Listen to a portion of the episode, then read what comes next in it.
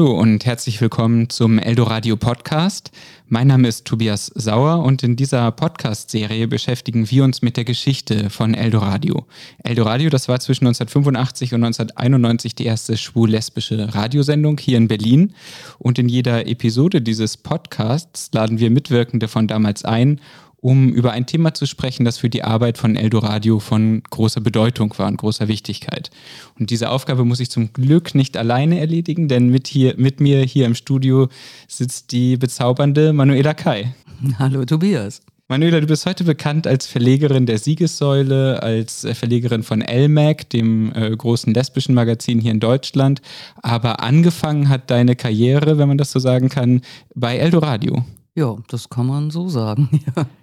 Wie war das denn äh, damals? Wie bist du dazugekommen? Ja, wie es immer so ist, wenn man zu solchen Projekten dazukommt. Also es war ja eine, nur eine Gruppe, es gab jetzt nichts, wo man sich bewerben konnte oder so. Ich bin schon immer leidenschaftliche Radiohörerin gewesen und war dann lange in den USA und habe da fasziniert diese ganzen verschiedenen Radiosender ähm, gehört in einer Zeit, wo es hier in Deutschland nur öffentlich-rechtlichen Rundfunk gab und man zwischen der einen oder der anderen Frequenz in West-Berlin noch ein bisschen mehr, aber äh, wirklich nicht viel Auswahl hatte. Und war total fasziniert, dass es da eben Sendungen gibt, die nur eine Musikfarbe haben oder nur eine Zielgruppe. Und es gab auch so College-Radio, also Universitätsradio-Sendungen, so interne kleine Dinge, auch mit schwul-lesbischen Sendungen. Und das hat mich total fasziniert, dass es so eine, so eine Zielgruppengenauigkeit geben könnte. Und kaum war ich dann in Berlin, habe ich auf irgendeinem CSD, glaube ich, so einen Stand gesehen, auf der, genau, in der TU-Mensa, in der alten TU-Mensa bei der Party zum CSD. Da war ein Stand von Eldoradio, schwules Radio. Und da war ich total begeistert und bin da rumgeschlichen, habe mich aber nicht getraut, die anzusprechen, weil ich nicht wusste, wie ich erklären soll, wer ich bin und warum ich da mitmachen sollte oder so. Und dann habe ich überlegt und überlegt und dann ähm, war sowieso meine berufliche Zukunft irgendwie ungeplant und dann dachte ich, naja, ich fange mal an, äh, Publizistik zu studieren. Ich war schon im, weiß ich, wievielten, also zweistelligen Wartesemesterbereich und äh, bekam dann auch einen Studienplatz an der FU. Dachte also, wenn ich sage, ich bin Publizistikstudentin, dann habe ich wenigstens einen Text, wenn ich da mich melde. Und äh, ja, und dann habe ich da todesmutig angerufen und habe gesagt, sag mal, können auch Mädels mitmachen? Und dann waren die ganz begeistert und haben gesagt, ja, ähm, wir haben jetzt die erste Lesbe hier, die freut sich sicher über eine zweite. Und diese erste Lesbe war Angela Gobelin und ähm, mit der habe ich mich dann getroffen vor der Redaktionssitzung und die war dann ganz begeistert, denn dass sie nicht mehr die einzige Lesbe ist. Und so bin ich dabei geblieben dann und wurde wirklich mit sehr offenen Armen empfangen. Ich konnte ja nichts und die haben mir alles gezeigt und haben mich machen lassen. Das war sehr, sehr toll. Und hat dich das abgeschreckt, dass da nur von, von Schwulenradio äh, geredet wurde? Oder war das damals so, dass das äh, auch Lesben sozusagen mit äh, inbegriffen hat? Mich haben ja Schwule noch nie abgeschreckt. ähm, ähm, und nee, überhaupt nicht. Also ich fand toll, dass die das gemacht haben. Ich hatte da auch großen Respekt vor und das waren nun mal Schwule, die das gemacht haben. Und ich fand es toll und ich fand toll, dass sie mich mitmachen lassen.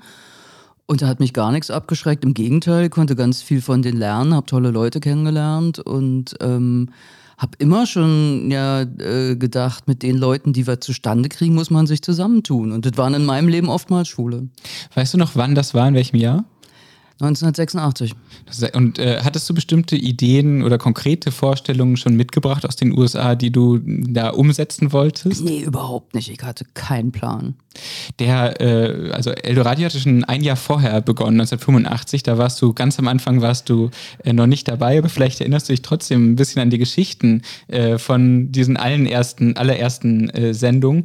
Und äh, ich habe hier den Ausschnitt, ich bin mir nicht ganz sicher, ob es aus der allerersten Sendung ist, aber die allererste Kassette, die wir digitalisiert haben, äh, das ist aus dem August 1985. Und ähm, hier, äh, genau, aus dieser Kassette würde ich gerne einen kurzen Ausschnitt oh ja. dir vorspielen. Hier ist Eldoradio, das erste Hörfunkprogramm für Schwule. Nirgendwo wirst du mehr Abschaum und Verkommenheit versammelt finden als hier. Asse Macke! Also Nino, nun beruhige dich doch. Nino ist nämlich unser Co-Moderator heute.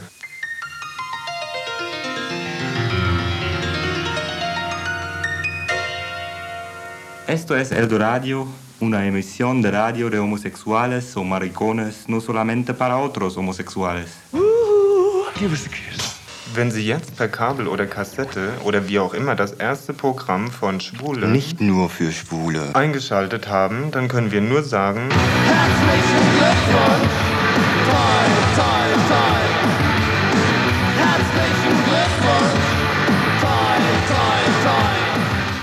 Das meinen jedenfalls Toni Olbrich und Jochen Lamprecht.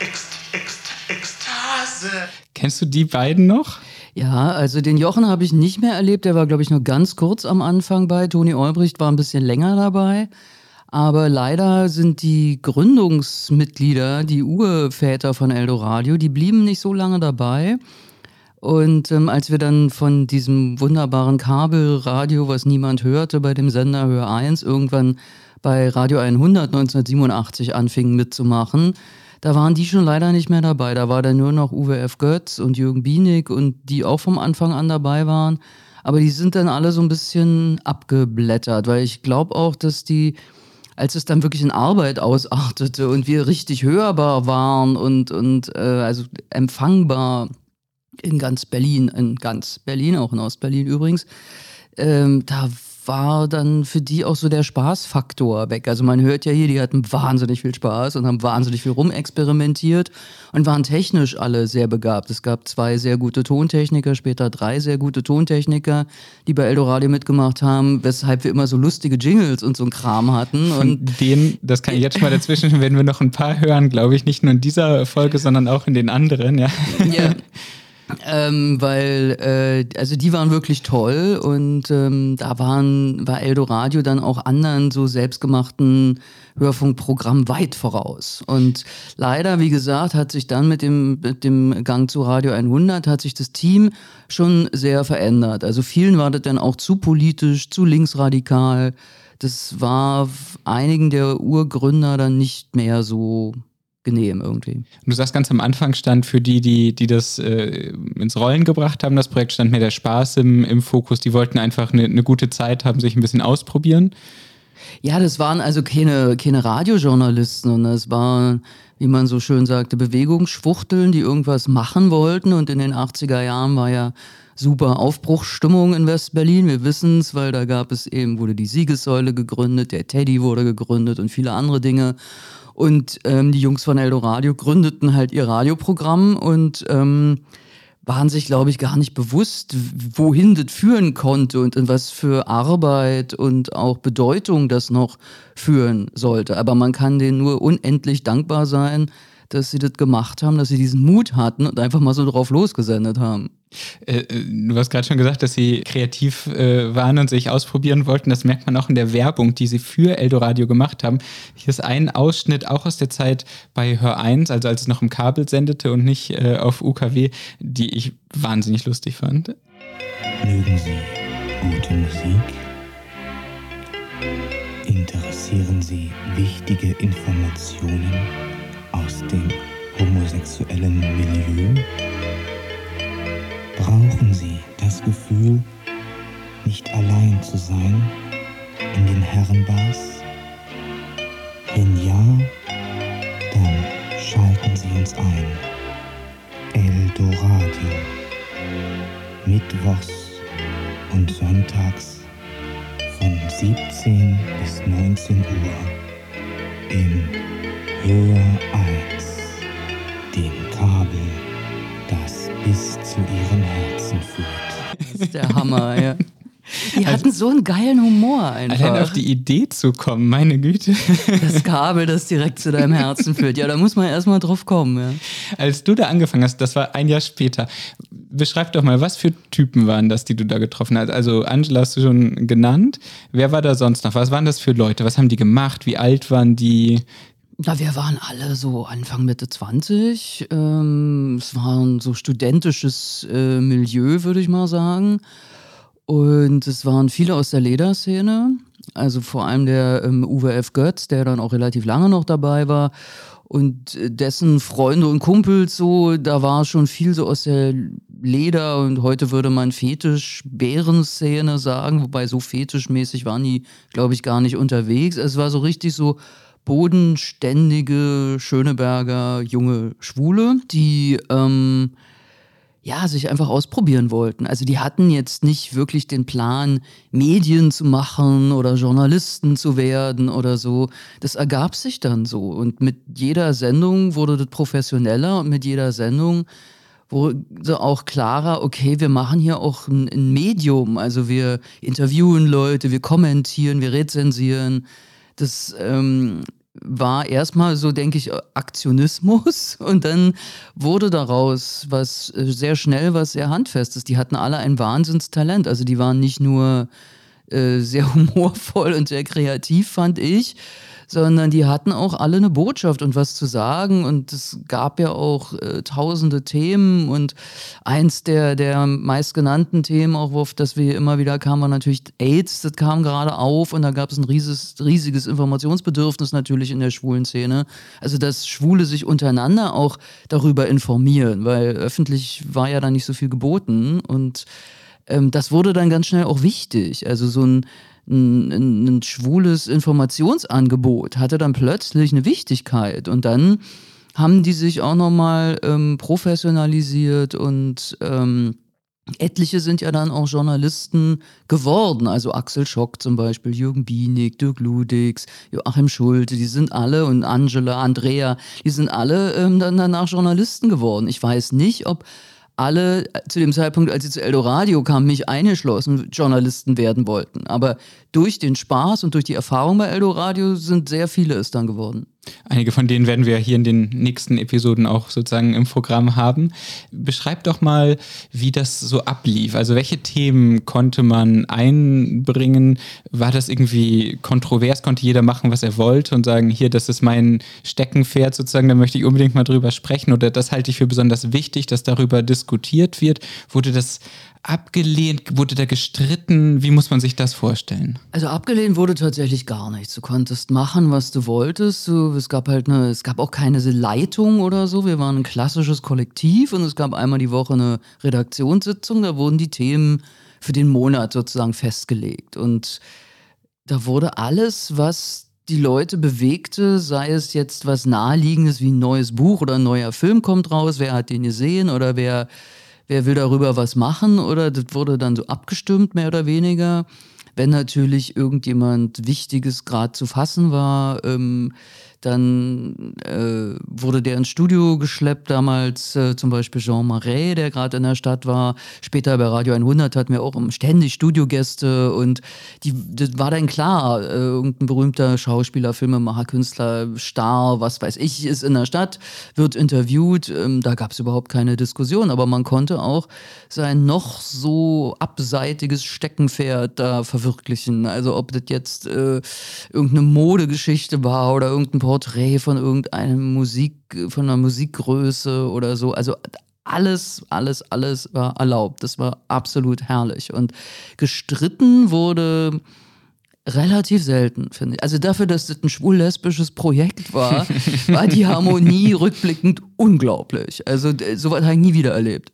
Kannst du dich noch an Themen erinnern, äh, die du eingebracht hast und auf die du vielleicht, keine Ahnung, stolz bist oder die dir in Erinnerung geblieben sind?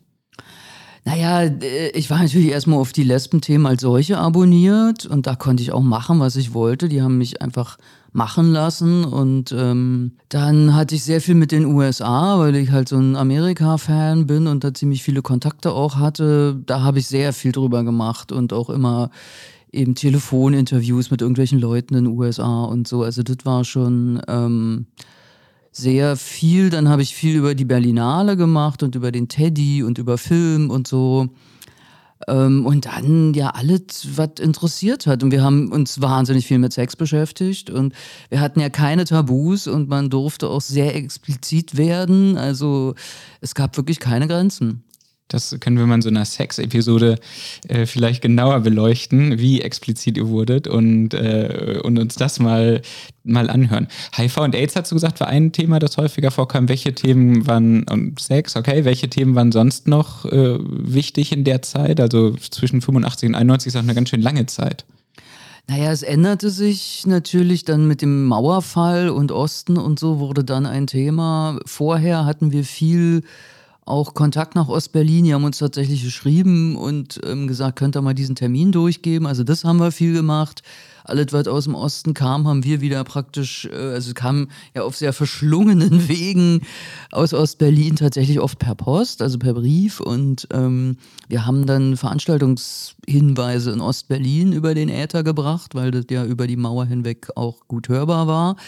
Und ähm, also so eine, so eine, natürlich die Oppositionsbewegung in der DDR, die dann aufkam, hat uns beschäftigt und die ganzen Gruppen, die sich dann gegründet haben und so. Dann natürlich der Mauerfall selber und was wird jetzt neu, anders. Äh, die ganzen politischen Veränderungen, das hat uns wahnsinnig beschäftigt natürlich.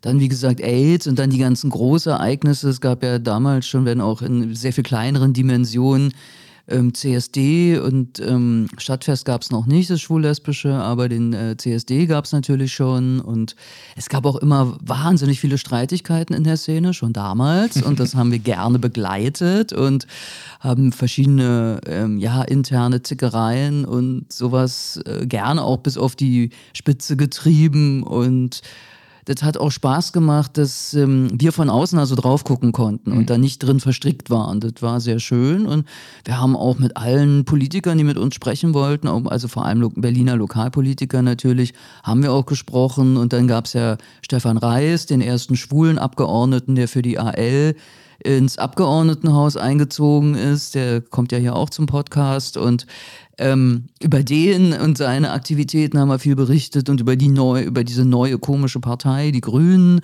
äh, was die so machen. Die haben ja schon sehr früh sehr viel für Schwule und Lesben äh, gemacht und sich engagiert. Ja, und alles, was in den 80ern so ähm, angesagt war. Also offen schwule und lesbische Künstler und Künstlerinnen haben uns immer sehr bewegt. Also von Jimmy Somerville bis Katie Lang. Solche Leute hatten wir auch in, in Interviews und so. Und hat sich eure äh, Arbeitsweise da im Laufe der Zeit geändert? Du hattest vorhin angedeutet, die wurde professioneller, aber bezog sich das nur auf die Anfangszeit, äh, die ersten zwei, drei Jahre oder habt ihr, äh, hat sich euer Anspruch auch verändert im, im Laufe der, dieser sechs Jahre, in denen Eldoradio auf Sendung war? Das ist schwer zu sagen, weil ja immer neue Leute dazukamen und mit jedem neuen Menschen kam natürlich auch ein neuer Blick. Ähm, aber die besagten Gründungsmitglieder von Eldoradio, die haben schon einen sehr guten Weg vorgegeben. Also, dass man vor allen Dingen nichts zu ernst nehmen sollte und dass auch und dass wir uns vor allem selber auf keinen Fall hinterfragen.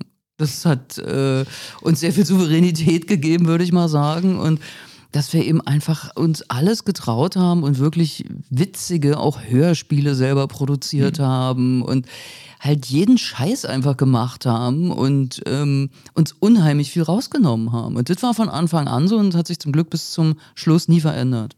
Ich hatte ja im äh, Laufe der Recherche für diese Sendung, oh Gott, ich hoffe, dass ich das vorlesen darf. Was Aber kommt jetzt? Ich mache es jetzt einfach. Äh, hatte ich die Gelegenheit im Archiv vom Schwulen Museum mal durch alte Redaktionsprotokolle äh, und Redaktionssitzungsprotokolle durchzugehen, die da teilweise sind nicht alle, aber einige. Ich habe auch sehr viele zu Hause. Vielleicht ja auch das. Ich habe nämlich eins gefunden, das fand ich wahnsinnig witzig, äh, vom 6. Januar 1989. Und ihr habt diskutiert, wie hat euch die letzte Sendung gefallen? Da seid ihr schon auch manchmal ganz schön ins Detail gegangen, wie die Rezension war. Fandet ihr nicht gut, die Nachrichten zu Ja, wir lang? haben endlos diskutiert. Ja, das ja. sieht man hier total. Dann wird hier aufgeführt, wer als nächstes die Sendung moderiert, wer kümmert sich um die Musik und sowas. Ähm, und dann habt ihr eine Rubrik Sendekritik zum vergangenen Sonntag. Und Manuela, ich musste es einfach zitieren. Hier steht. Manuela hat sich köstlich amüsiert und konnte die Sendung sogar beim Sex gut mitverfolgen. Besonder Besonders die Nachrichten und die Volksfestglosse, beide von Andreas, bereiteten ihr eine große Freude. Auch die Moderation fand sie toll. Kannst du dich daran noch erinnern, Manuela? Äh, an, jetzt an die Sendung oder an den Sex? An diese Mischung. Naja, weißt du, ich habe so viel Zeit in dem Radio verbracht, dass ich natürlich, wenn ich dann mal an einer Sendung nicht beteiligt war, die Zeit nutzen äh, wollte. Denke ich jetzt mal so rückblickend. Und offensichtlich wolltest du auf keinen Fall was verpassen. Nee, natürlich haben wir die Sendung immer auch gehört, ist ja klar. Wie war das äh, in Bezug auf die Musikauswahl? Äh, ich habe jetzt ziemlich viele äh, Stunden Eldoradio gehört und ich fand es großartig. Man war reingeworfen in die 80er oft, natürlich mit der, mit der Musik der 80er, ganz klar, äh, aber manchmal mit unglaublichen Brüchen. Da ging es dann, ging's dann über zu Schlager der 50er teilweise. In einem Fall, da gab es auch direkt Kritik on air sozusagen, äh, äh Schlager der 30er, ähm, direkt nach, was weiß ich, David Bowie oder so. Kannst du dich, kannst du dich erinnern, wie die Musik ausgewählt wurde? Habt ihr das selbst gemacht? Wurden die von der speziellen Musikredaktion ausgewählt? Wie war das? Das haben wir immer selber gemacht. Also bei Radio 100 gab es auch eine Musikredaktion, die war aber für die Sondersendung sozusagen nicht zuständig, somit auch nicht für Eldoradio. Ah, jetzt, ihr wart eine Sondersendung. Oder eine, naja, Sondersendung sage ich jetzt. Also wir waren ein, weiß ich nicht, wie nannten wir das? Spartenprogramm? Keine Ahnung. Hm. Ähm, aber äh, wir hatten ja totale Musikfreaks im Team. Also Andreas, unser Tontechniker, der hatte eine Plattensammlung, die ging bis Schallplatten Vinyl. Für die Jüngeren unter euch, das sind so schwarze Scheiben, die man auf den Plattenspieler legt. Da hatte der eine Sammlung, die ging bis in den Himmel und äh, der hat wahnsinnig geile Musik einfach rausgesucht. Dann den, den, den Schlagerpart hat wahrscheinlich ähm, Horst alias Bärbel Pankholz, der Name sagt es schon. Ähm, der hat auch als DJ gearbeitet in der Szene, der hat auch auf die Musik rausgesucht. Dann unser anderer Tontechniker Michael, der war auch so ein, nicht nur ein Tüftler, sondern auch ein äh, Musiksammler und also vor Musik konnten wir uns überhaupt nicht retten und auch vor Musikexperten, die mitgemacht haben. Und ähm, ich weiß, die Sendung, die ich moderiert habe, da konnte ich die Musik auch selber zusammenstellen, wenn ich das wollte. Das, ich hatte nicht so viele Platten und so. Wir haben ja wirklich unsere eigenen Schallplatten mitgebracht. Hattet ihr denn daneben so einen Plattenspieler und da habt ihr es dann draufgelegt? Oder Ganz wie genau, ja. Also wie, wie damals so ein Radiostudio war mit mehreren Plattenspielern und mit mehreren äh, Tonbandmaschinen. Und entweder hat man die Sendung selber gefahren, also dass du inmitten dieser Maschinen saßt, oder du hattest einen Tontechniker, wir bei Eldoradio, deshalb hören sich unsere Sendungen auch einigermaßen gut an, hatten eben diese wirklich tollen Tontechniker, allen voran Andreas und ähm, auch Harry und dann später Michael noch. Die haben das Ding gerockt und somit konnten wir Moderatoren, Moderatösinnen uns ähm, voll aufs Sprechen konzentrieren und saßen in so einer kleinen Kabine mit so einer Sichtscheibe nebendran und haben denen immer zugewunken, wenn wir irgendwas wollten oder Musik ab oder Musik aus und dann machst du so Handzeichen und dann nicken die immer so und wissen, was zu tun ist in den besten Fällen und ähm, aber die Musik haben wir natürlich vorher abgesprochen und da ging auch alles. Also wir haben auch viel und oftmals die Musik rausgesucht zu den Beiträgen. Mhm. Also dass es auch wirklich passt, entweder aus der Zeit ist oder aus dem Land oder so. Ja. Hat man oft gemerkt, wenn ihr zum Beispiel in den USA Schwerpunkt hattet, dann hattet ihr auch Musik, die das genau thematisiert. Das können wir leider aus äh, lizenzrechtlichen Gründen in so einem Podcast nicht abspielen, obwohl das auch sehr schön gewesen wäre. Vielleicht könnte man mal so eine Playlist oder sowas machen, die zusätzlich veröffentlichen. Das wäre wär noch eine, um das Gefühl noch ein bisschen für ja. die Zeit zu bekommen. Ähm, Du hattest es gerade schon mal gesagt, ihr wart erst bei Hör 1 und dann bei Radio 100. Ähm, das waren offensichtlich zwei unterschiedliche Sender. Man hört es auch an den Intros. Ich spiele die beiden mal ab. Zuerst das Intro von Eldoradio äh, bei Hör 1. Hier ist Tür 1 Berlin. Tja, was soll ich sagen? Wir schalten nun um zu Eldoradio.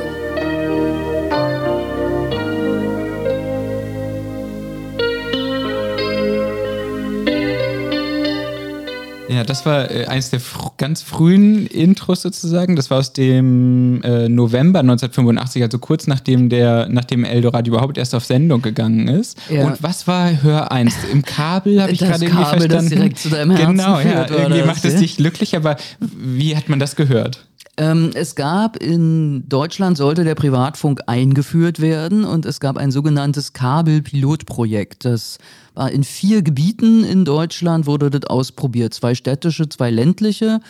Zu dem einen städtischen gehörte offensichtlich West-Berlin und da wurden testweise eben äh, in, es ich, so und so viel tausend Haushalten diese Kabelbuchsen installiert und ich glaube ich weiß gar nicht, ob man das kaufen musste oder ob man sich da anmelden musste oder so. Dann konnte man die ersten privaten TV-Sender und die ersten privaten Radiosender empfangen. Und auf dem Fernseher oder wie lief das dann? Nee, das waren zwei, ähm, eine Steckdose mit zwei Anschlüssen, einer für Fernsehen, einer für Radio. Also wie du heute auch noch ähm, man konnte ganz lange übrigens Kabelradio hören, das wissen die Leute nur nicht. Die wissen, wo sie das Kabel für den, für den Fernseher reintun und daneben war das Kabel fürs Radio. Und daran sind wir schon gescheitert, mhm. weil das niemand kapiert hat, dass das praktisch zwei verschiedene Anschlüsse sind und dass man ähm, das eine Kabel musst du halt ins Radio stecken, dann kriegst du Kabelradio und für das Fernsehen musst du halt das Fernsehkabel ins, in den Fernseher stecken, meine Güte. Aber es, die Menschen waren damit überfordert und der erste Kabelsender oder einer der frühen Kabelsender war halt dieses Hör 1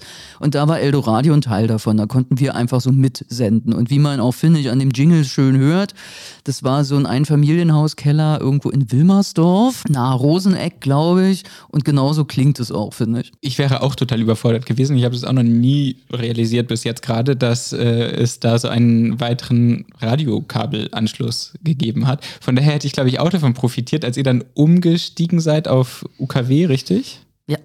Und terrestrisches terrestrisch. Radio nennt man das, also wow. über, die äh, über die Antenne zu empfangen. Und unsere, unser Sendemast stand übrigens am Hallischen Tor, äh, beziehungsweise an der Möckernbrücke, da auf diesem großen Postgebäude, das man damals das Postcheckamt nannte. Das war dann nicht nur euer eigener, oder wie, wie hat das funktioniert?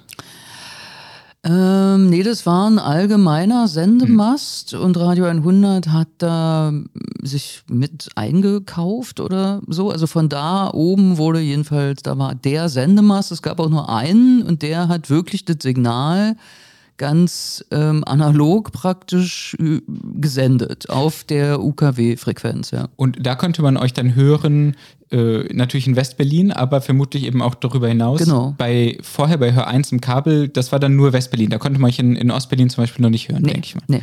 Okay. Da gab es dann auch einen neuen Jingle, der äh, äh, hier jetzt kommt aus der allerersten Sendung bei Radio 100. Achtung, fertig, los! Alles auf die Blitz! Mikros, uff! Und los geht's! Radio 100 feiert den Sendebeginn. Eldoradio feiert mit. Was denn das? Eldoradio? Eldoradio, das schwule Radioprogramm. Uns gibt es seit August 85. 200 Sendungen haben wir bis jetzt hinter uns gebracht. Leider konnten uns bis heute nur die verkabelten Berliner hören und ein Häufchen ausgewählter im süddeutschen Raum über Radio Dreieckland. Doch heute wird alles anders. Eldoradio geht in die Luft. Eldoradio, der große Schwung zum Schwulenfunk. ja, Ihr mit euren. der große Schwung zum Schwulenfunk. Das war ganz lange immer der Spruch, ja. Ich fand's herrlich. Oh Mann, weißt du, wer auf die ist? nee, keine Ahnung. Äh, das weiß ich nicht, aber ich habe gerade noch gehört, da war auch der Thomas gerade zu hören, der unsere schwäbische Putzfrau gegeben hat. Das war immer so ein, das war auch so ein Lederbär eigentlich. Und der Ganz hat, am Anfang das Der so schwäbisch redet, genau. Und der hat immer die schwäbische Putzfrau gegeben. Ihr habt sowieso eine unfassbare äh, Zahl, das hast du gerade ja schon mal gesagt, an lustigen Jingles. Es gibt noch einen weiteren, den ich auch unbedingt mal abspielen muss. Da geht es um ein, um, ich, ich verrate gar nichts. Das hören wir uns mal direkt an. Keine Tunte geht mehr tanzen, alles bleibt jetzt daheim heim und zieht sich über kabelschwules Radio rein. Hitzig, spritzig, flitzig, witzig und alles muss es sein. Manche hören es zusammen, mancher hört es allein. Und alle zusammen singt der Tuntenchor, das ist Eldo Radio, der Dildo fürs Ohr.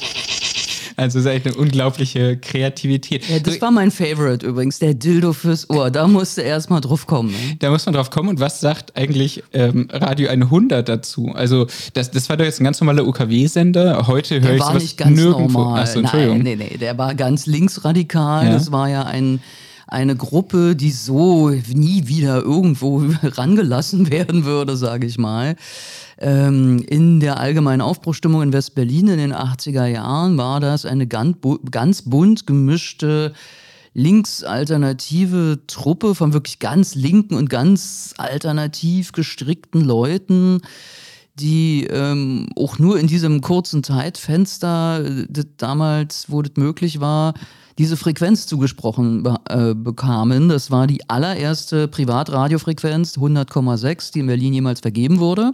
Wir haben die zusammen mit diesem schrecklichen Sender 100,6, der äh, um uns rum gesendet hat. Also die Lizenz würde man heute auch nicht mehr machen. Äh, wurde geteilt. Also wir kriegten vier Stunden und 100,6 kriegte die 20 Stunden drumrum.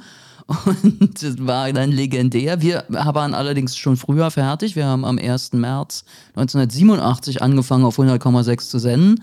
Da war, ähm, waren die anderen noch nicht so weit. Da haben wir erstmal alleine auf dieser Frequenz, aber nur vier Stunden gesendet. Und, und der Rest war dann Rauschen. Genau. White Noise. Und ähm, dann fing irgendwann. Ähm, eben dieses schreckliche 100,6 Doodle-Radio an, die wirklich das Gegenteil von uns waren. Die waren ganz, also wie so eine praktisch eine Bildzeitung im Radio, nur noch weniger Inhalt. Und die haben halt, äh, um uns zu ärgern, wenn ihre Sendung, also ihre Sendezeit um kurz vor 19 Uhr vorbei war, haben die die deutsche Nationalhymne gespielt. Und das war für uns natürlich unerträglich. Und deshalb fing um 19 Uhr der Radio 100 immer mit einer Klospülung an. und dann äh, wurde eine weitere Privatfrequenz ausgeschrieben. Auf die haben wir uns mit Radio 100 dann auch beworben, haben die bekommen, 103,4. Und da haben, sind wir dann gewechselt, was auch ein Irrsinn ist, dass man Radiosender die äh, Frequenz wechseln lässt. Damals ging sowas halt alles und dann haben wir dort erst sechs Stunden zum Anwärmen gesendet und später dann 24 Stunden auf der 103,4. Aber nicht nur ihr äh, Eldo-Radio, sondern... Nee, Radio 100, genau. Okay. Und das war, sagst du, so ein linksradikaler Sender, das heißt, die haben euch machen lassen, ihr konntet machen, was ihr wollt, hat keiner rein. Wir waren ja Teil dessen, also es waren nicht die und wir, mhm. wir waren Teil von Radio 100. Okay. Und ganz viele Leute, einige werden es auch in den Podcasts erzählen, also wie... Ähm, Angela Gobelin zum Beispiel, die ist dann sehr schnell von Eldoradio zu der Frauensendung Dissonanzen gewechselt und äh, Dirk Ludix, der ist dann in die sogenannte Kernredaktion von Radio 100 gegangen und Joachim Schulte auch hat das Morgenmagazin gemacht. Also innerhalb von wenigen Monaten saßen Eldoradios eigentlich in allen Sendungen bei Radio 100 und ähm, Somit, es gab nicht die und wir. Wir hm. waren ein Laden mit unterschiedlichen, ja, mit unterschiedlichen Sendungen, aber ein Team. Wir waren ja auch eine GmbH, wovon Eldoradio auch ein Teil gehörte und so. Also es war alles sehr kompliziert für so linke, naive Menschen wie uns in so einer GmbH-Struktur da uns über Wasser halten zu müssen. Wie lief denn überhaupt die Finanzierung von Eldoradio und Radio 100? Ja, gute Frage. Es war ja ein Privatradio. Wir haben uns tatsächlich über Werbung finanziert. Ihr hattet auch zwischendurch mal für Genossenschaftsanteile geworben, habe ich ge Ja, gehört. wir wollten das in die GmbH eine Genossenschaft überführen. Ähm, das ist nicht so gelungen, beziehungsweise irgendwelche Genossenschaften gründeten sich dann, die die schon auch, ähm, äh, ich weiß das jetzt nicht mehr so im Detail, die dann auch Gesellschaftsanteile kauften und so. Es war alles wahnsinnig kompliziert so teuer war das nicht, weil wir haben uns ja alle kein Geld ausbezahlt. Wir haben das ja alles äh, äh, auf Selbstausbeutungsbasis gemacht. Und ähm, wir hatten praktisch keine Personalkosten. Wir hatten allerdings natürlich Raummiete und so. Und ähm, aber wir waren so arm, wir haben ja damals noch ähm, mit Tonband gearbeitet mit so richtig äh, diesen Schnürsenkel-Tonbändern und wir haben diese Bänder immer wieder neu bespielt. Gab es in normalen Radiosendern, bespielst du so ein Band einmal und dann schmeißt es weg. Wir haben alte Bandreste nächtelang zusammengeklebt. Die haben wir aus dem, aus dem Mülleimer, wo man die ganzen Atmer und Versprecher und so rausschneidet. Das haben wir dann wieder zusammengeklebt und neu bespielt, weil wir kein Geld hatten für neue Bänder. Thema Selbstausbeutung ähm, wird sogar tatsächlich auch on air an einer Stelle äh, thematisiert. Ja, und die Wellen haben ja mal wieder hochgeschlagen im Radio, aber das ist nichts Neues. Ello Radio sieht die Proteste der Mitarbeiter in diesem Radio als verständlich an, doch wir konnten uns nicht zu einem Streik entschließen. Uns ist Ello Radio zu wichtig, schließlich gibt es uns nur einmal in der Woche. Eldo Radio hat mittlerweile eine ganz erkleckliche Summe in die Finanzierung dieses Senders investiert, aber trotzdem haben wir, die Mitarbeiter von Eldo Radio, davon noch keinen Pfennig gesehen, weder Honorare noch Sachmittel. Nach wie vor beutet sich Eldo Radio selbst aus, wie schon seit zwei Jahren, denn wir wissen, dass es ohne dies kein schwules Radio geben könnte. Ello Radio hat keine günstige Sendezeit und auch zu wenig Sendezeit. Wir würden uns darüber freuen, uns gerne mit mehr Sendezeit weiter selbst auszubeuten.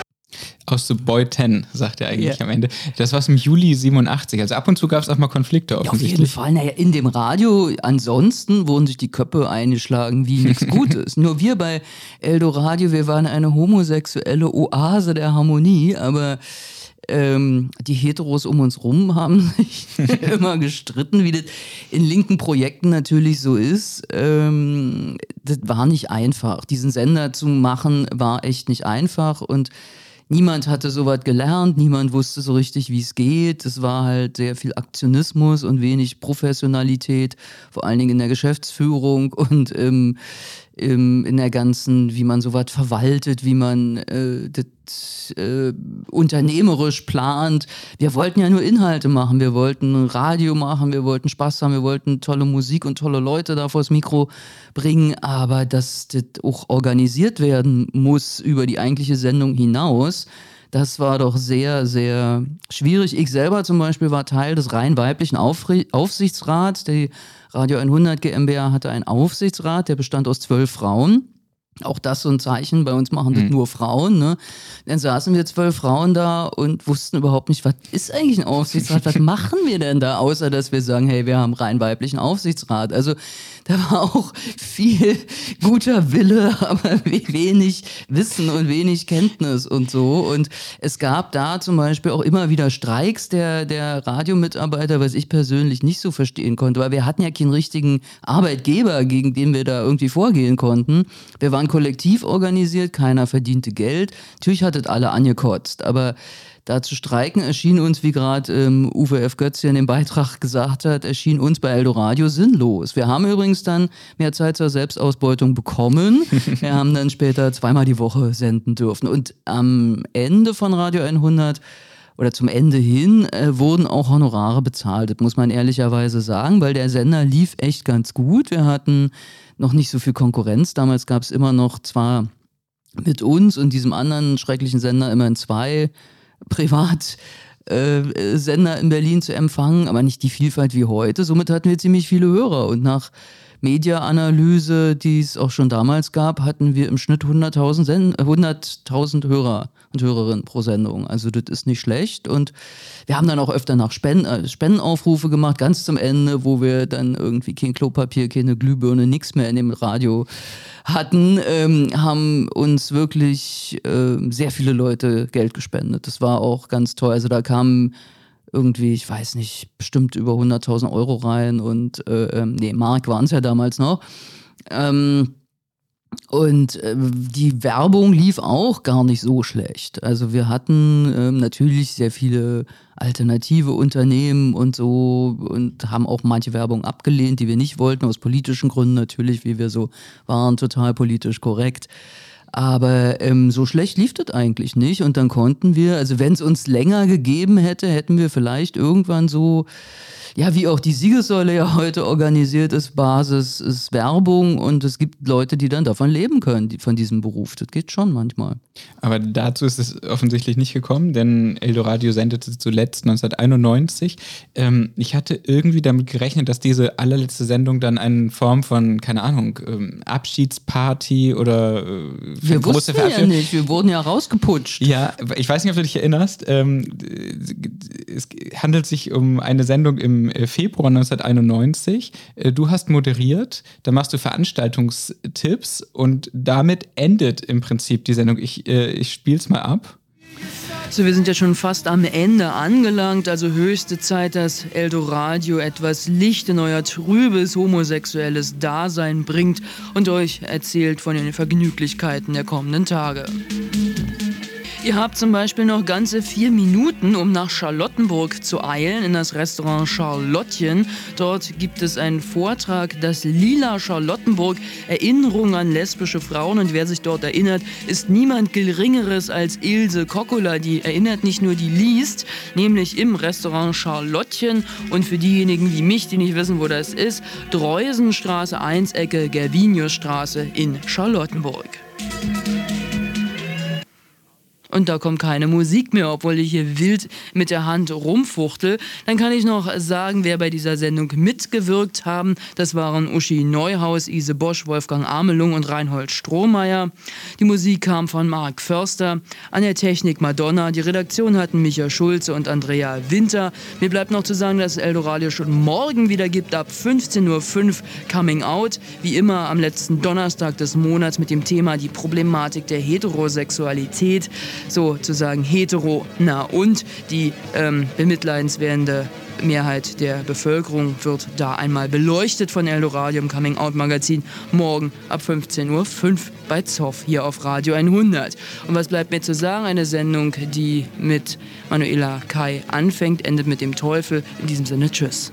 Also weiß nicht genau, was du mit dem Teufel meintest, aber das war im Prinzip eine ganz normale, äh, ein ganz normaler äh, Sendungsende. Also ihr hattet häufig Veranstaltungshinweise am Ende, dann habt ihr häufig gesagt, wer an der Sendung teilgenommen hat, wer hat die Technik gemacht, wer war in der Redaktion und so weiter.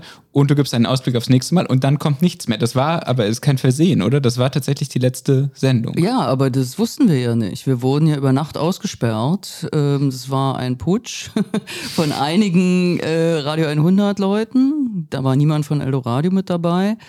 Die hatten ihre Seele und ihre Ärsche an den französischen Sender NRG verkauft, die sich auf äh, ja, verschlungenen Wegen äh, bei einigen eben anscheinend eingekauft hatten und äh, die haben am nächsten Tag die unsere mit, die anderen Mitarbeiter einfach nicht mehr in die Räume gelassen, haben irgendwie die Schlösser ausgetauscht, haben einen Wachschutz vor die Tür gestellt und haben die Leute nicht mehr senden lassen. Und dann lief so eine Dauermusikschleife plötzlich auf unserer Frequenz und wir wurden ausgesperrt. Wir sa dann saßen irgendwie über den Tag hinweg 100 Mitarbeiter von Radio 100 im Treppenhaus und haben überlegt, was wir machen sollen. Dann wurde die Polizei gerufen, von denen, die drin waren, und wir wurden ähm, dann also gebeten zu gehen. Und dann war kurz die äh, Frage, stürmen wir den Laden oder nicht? Heute ärgere ich mich, dass ich es nicht getan habe. Da wäre Gewalt tatsächlich angebracht gewesen aus meiner Sicht. Und dann haben wir nie wieder gesendet. Und wir haben natürlich dann in den 90er Jahren auch nie wieder eine neue Frequenz bekommen. Wir haben uns dann noch beworben, also mit Eldoradio als Teil von Radio 100. Wir haben uns als Gesamtradio 100 erneut beworben, haben keine Frequenz mehr bekommen, weil in den 90er Jahren die Stadt eine andere war. Es war dann nicht mehr Westberlin und ähm, es ging dann um die neue Hauptstadt und Geld machen und alles Mögliche. Aber die Werte, von denen wir so kamen, dieser, dieser linke Urschleim aus den 80ern, das war nicht mehr angesagt. Aber das heißt, ihr, ihr, am nächsten Tag seid ihr dahin und dann waren irgendwie, ging, passte der Schlüssel nicht mehr, oder wie? Ja, na, die, ich glaube, die Morgenschicht, die wollten die Morgensendung machen und die kamen nicht rin und dann wurde ihnen gesagt, ihr habt ja nichts mehr zu suchen. Dann haben die natürlich uns alle angerufen, dann sind wir alle dahin geeilt in die Potsdamer Straße 131 und äh, dann sind wir nicht in den Sender gekommen und haben dann natürlich gehört, wie, was, läuft denn auf den, was läuft denn eigentlich? Haben wir alle das Radio angemacht, da lief so eine Dudelschleife, hier sendet demnächst, es ich wer. Und Radio 100 war nie wieder zu hören. Na, dass du dafür äh, für ein gewaltsames Eindringen in die Räumlichkeiten plädiert hast, kann ich mir irgendwie gut vorstellen. Wenn ich bei dieser Moderation, die du gerade abgespielt hast, wenn ich das gewusst hätte, dann hätte mhm. ich mich natürlich an Sendepult gekettet. Aber wir sind ganz normal nach Hause gegangen und am nächsten Tag war das Radio weg. Und irgendjemand aus dem Radio 100 Kosmos, sag ich mal, hat, hat er hinter dem Rücken aller anderen so eine Absprache getroffen. Genau, unser Geschäftsführer Thomas Timme und äh, einige wenige ähm, Radio 100 Mitarbeiter, die sich dann davon versprachen, dass sie bei dem neuen Sender NRG dann ganz groß rauskommen. Heute sind diese Leute, die gibt es ja noch, die sind nie so ganz groß rausgekommen. Aber Schadenfreude hast du da auch nicht, oder? Es ist einfach, äh, einfach ganz. Es ist ein Riesenverlust. Mhm. Es ist einfach total äh, scheiße gelaufen und es war hochkriminell, hochverräterisch und hat äh, ja die, die Medienlandschaft und Berlin einfach äh, und uns persönlich, aber auch der, der Medienlandschaft und der kulturellen Vielfalt total geschadet. Wenn du so zurückblickst, wie hat Eldoradio die queere Community, würde man heute sagen, ähm, Szene, weiß nicht genau, wie ihr es damals bezeichnet habt, ähm, beeinflusst und vielleicht auch noch geprägt, vielleicht sogar bis heute? Wir waren sicherlich in vielerlei Hinsicht Vorreiter. Also zum einen mit der schwul-lesbischen Zusammenarbeit, die bei uns so hervorragend geklappt hat. Da haben wir, glaube ich, den Grundstein gelegt für viele andere Projekte, in denen das dann teilweise auch nicht so gut geklappt hat natürlich. Das war, glaube ich, ganz wichtig und halt diese absolute Souveränität, dieses Selbstverständnis, mit dem wir da rangegangen sind. Dass wir nicht gejammert haben, dass wir selten über Diskriminierung berichtet haben, sondern mehr gefordert haben und auch sehr humorvoll einfach ähm, äh, so, das war aber damals auch so der Ton. Ich meine, wenn du eine Siegessäule aus den 80ern liest, ist es da genauso. Das ist super radikal und immer total lustig und da wird sich was getraut, da gibt es tausend Tabubrüche. Das war damals so der, der Umgangston, den vermisse ich heute auch ehrlich gesagt. Heute ist alles so wahnsinnig langweilig und und prüde auch und politisch korrekt und davon aber so, so, ja, so trocken und so erdrückt von, von Dogma und das hatten wir damals nicht. Und da haben wir sicherlich zu der allgemeinen Stimmung beigetragen und wir haben natürlich auch zum Erstarken, hoffe ich zumindest, beigetragen der ähm, äh, Oppositionsbewegung in Ostberlin und dem Selbstbewusstsein der Schwulen und Lesben dort, für die waren wir ganz wichtig und haben einfach äh, ja ganz früh über AIDS aufgeklärt. Das ist auch äh, sicherlich wichtig gewesen für viele Menschen. Wir haben den Grundstein gelegt für, für eine politisch radikale und sehr selbstbewusste LGBT-Szene, würde ich mal sagen. Warum glaubst du, dass sich der Ton, den du gerade beschrieben hast, so geändert hat im Lauf dieser, naja, 35 Jahre, sind es ja 35 Jahre ungefähr? Ach, weil die Leute alle so spießig geworden sind und so öde. Und so ist, also ich glaube, was, wo wir versagt haben, ist tatsächlich uns selber in der Community so ein gutes Gefühl zu machen, dass wir dieses unbedingt gemocht werden von der Welt da draußen, dass wir das nie losgeworden sind. Die Leute wollen bis zur Unkenntlichkeit in die hetero-Welt assimiliert werden, um von denen gemocht zu werden. Da steckt so viel Selbsthass dahinter. Und das haben wir leider nie geschafft, dass wir diesen, diesen Wunsch nach, dieses, wir wollen unbedingt normal sein, so als wäre das was Erstrebenswertes, das haben wir nicht geschafft, da eine Vorbildfunktion zu erhalten, ähm, sei doch einfach nicht normal. Scheiß doch auf die Leute, die dich nicht mögen. Das haben wir nicht hinbekommen. Wäre es in der Zeit, ähm, so ein Projekt mal wieder zu starten? Geht das überhaupt? Naja, als Verlegerin der Siegessäule muss ich natürlich sagen, klar geht es. Ich mache es ja jeden Tag. Aber jetzt neu anfangen, schwul-lesbisches Radio, ich würde sofort machen, wenn man mir eine Frequenz und Geld für einen Sender gäbe. Ich würde sofort machen. Das wird super Spaß machen. Ähm, ich denke, das könnte man schon machen, aber äh, macht halt keiner. Na, bin ich mal gespannt. Da werde ich mal den Äther ab. Falls hier jemand zuhört, der möchte, dass ich das mache mit einigen anderen gerne zusammen, äh, sagt Bescheid. Manuela, wir müssen schon langsam Richtung Ende kommen. Zum Abschluss eine Frage.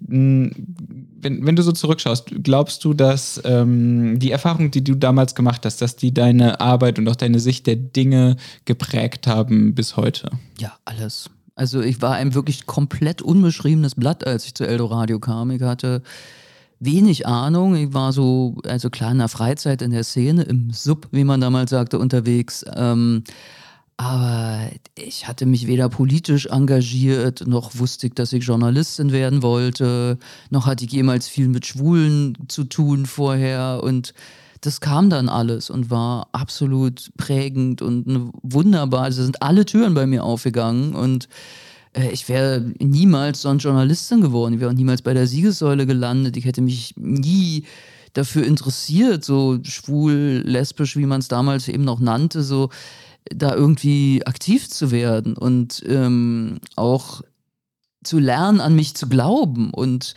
wirklich von anderen Leuten, also dieses Vertrauen, was die auch in mich gesetzt haben und dass ich sowohl bei Eldoradio als auch bei Radio 100 von meinen wunderbaren Kolleginnen und Kollegen dort so gefördert wurde und einfach vors Mikro gesetzt wurde. Ich hatte noch nie moderiert Und siehe da, ich konnte das. Das war, wusste man aber nicht. War auch am Anfang nicht so dolle, ehrlich gesagt. Also, Warst du nervös, als du das erstmal vom Mikro saßt? Nee, das war, das Rotlicht ging an und ich war zu Hause.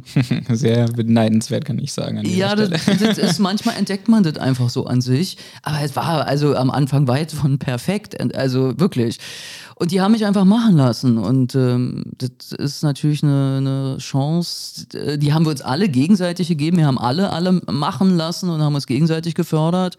Das war wirklich toll. Und ich glaube, so einen niedrigschwelligen Zugang zu sowas würde man heute nicht mehr kriegen. Da ist alles doch sehr verbürokratisiert und ver verklausuliert und, und mit hohen Hürden und Papieren und, und Zugangsvoraussetzungen und Ausbildung und allem Möglichen äh, verbarrikadiert geradezu. Und das war damals äh, paradiesisch. Man hat einfach losgelegt.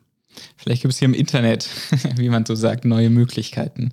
Podcasts sind ja so eine, eine, eine Option vielleicht. Ja.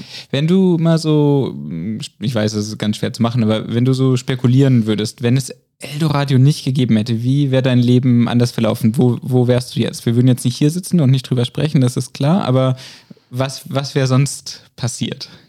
Ich würde auf irgendeinem Landhaus vielleicht in Sachsen-Anhalt sitzen mit drei Frauen und fünf Katzen und zehn Kindern und äh, mich zu Tode langweilen. Nein, ich wäre natürlich immer in Berlin geblieben. Ich bin leidenschaftliche Berlinerin und deshalb fand ich das auch so toll, dass ich liebe Berliner Projekte.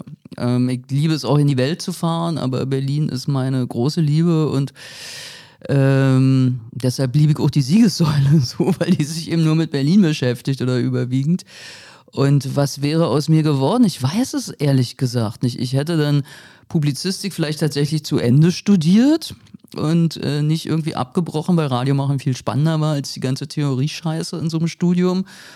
Und weiß ich nicht, aber ich glaube, mein Leben wäre sehr viel langweiliger geworden. Ich hätte all diese tollen Leute nicht kennengelernt. Ich hätte auch nicht so früh durch dieses Radio machen, habe ich wahnsinnig viel Selbstvertrauen bekommen. Das hätte ich sonst, wenn ich nur in der Kneipe gesessen hätte, sicherlich nicht bekommen. Und keine Ahnung. Also das war das Beste, was mir passieren konnte.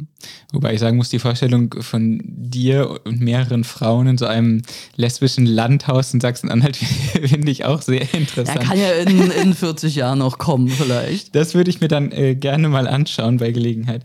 Manuela, vielen Dank für, für deine Zeit, für diese ersten Informationen zu Eldoradio. Damit werden wir uns in den kommenden Episoden ja gemeinsam und mit Gästen noch beschäftigen. Und ich habe das Gefühl, das wird eine ganz interessante und auch hoffentlich eine lustige Zeit. Äh, allein schon die Ausschnitte aus den verschiedenen Sendungen garantieren das geradezu, wenn wir, äh, wenn wir uns das so anhören, haben wir gerade schon kurz reingehört. Ähm, ich freue mich darauf. Ich glaube, das wird, wird Spaß machen. Ja, das wird super. Dann müssen wir uns noch bedanken. Genau, das ist mein Part.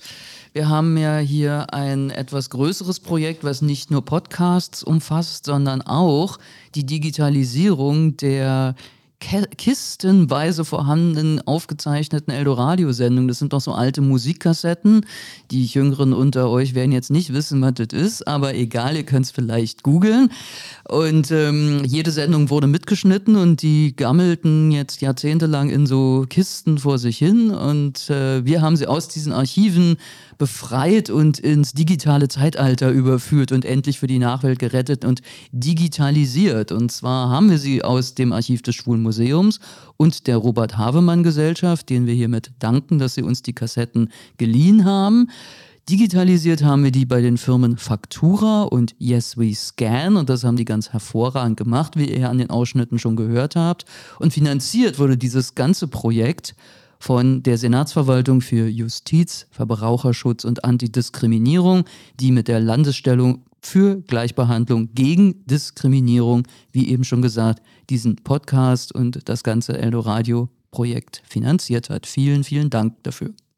Ja, und wenn euch diese Episode des Eldoradio Podcasts gefallen hat, dann schaut doch vorbei bei Spotify, bei Deezer oder allen anderen Plattformen, äh, auf denen ihr Podcasts hört. Dort findet ihr dann nämlich im Laufe der nächsten äh, Wochen auch die kommenden Folgen. Und wenn ihr mögt, hinterlasst uns doch gerne fünf Sterne bei Apple Podcasts. Das hat einfach den äh, Hintergrund, dass damit andere Hörer in diesen Podcast vielleicht da finden können, weil er dann in den Suchergebnissen weiter oben steht.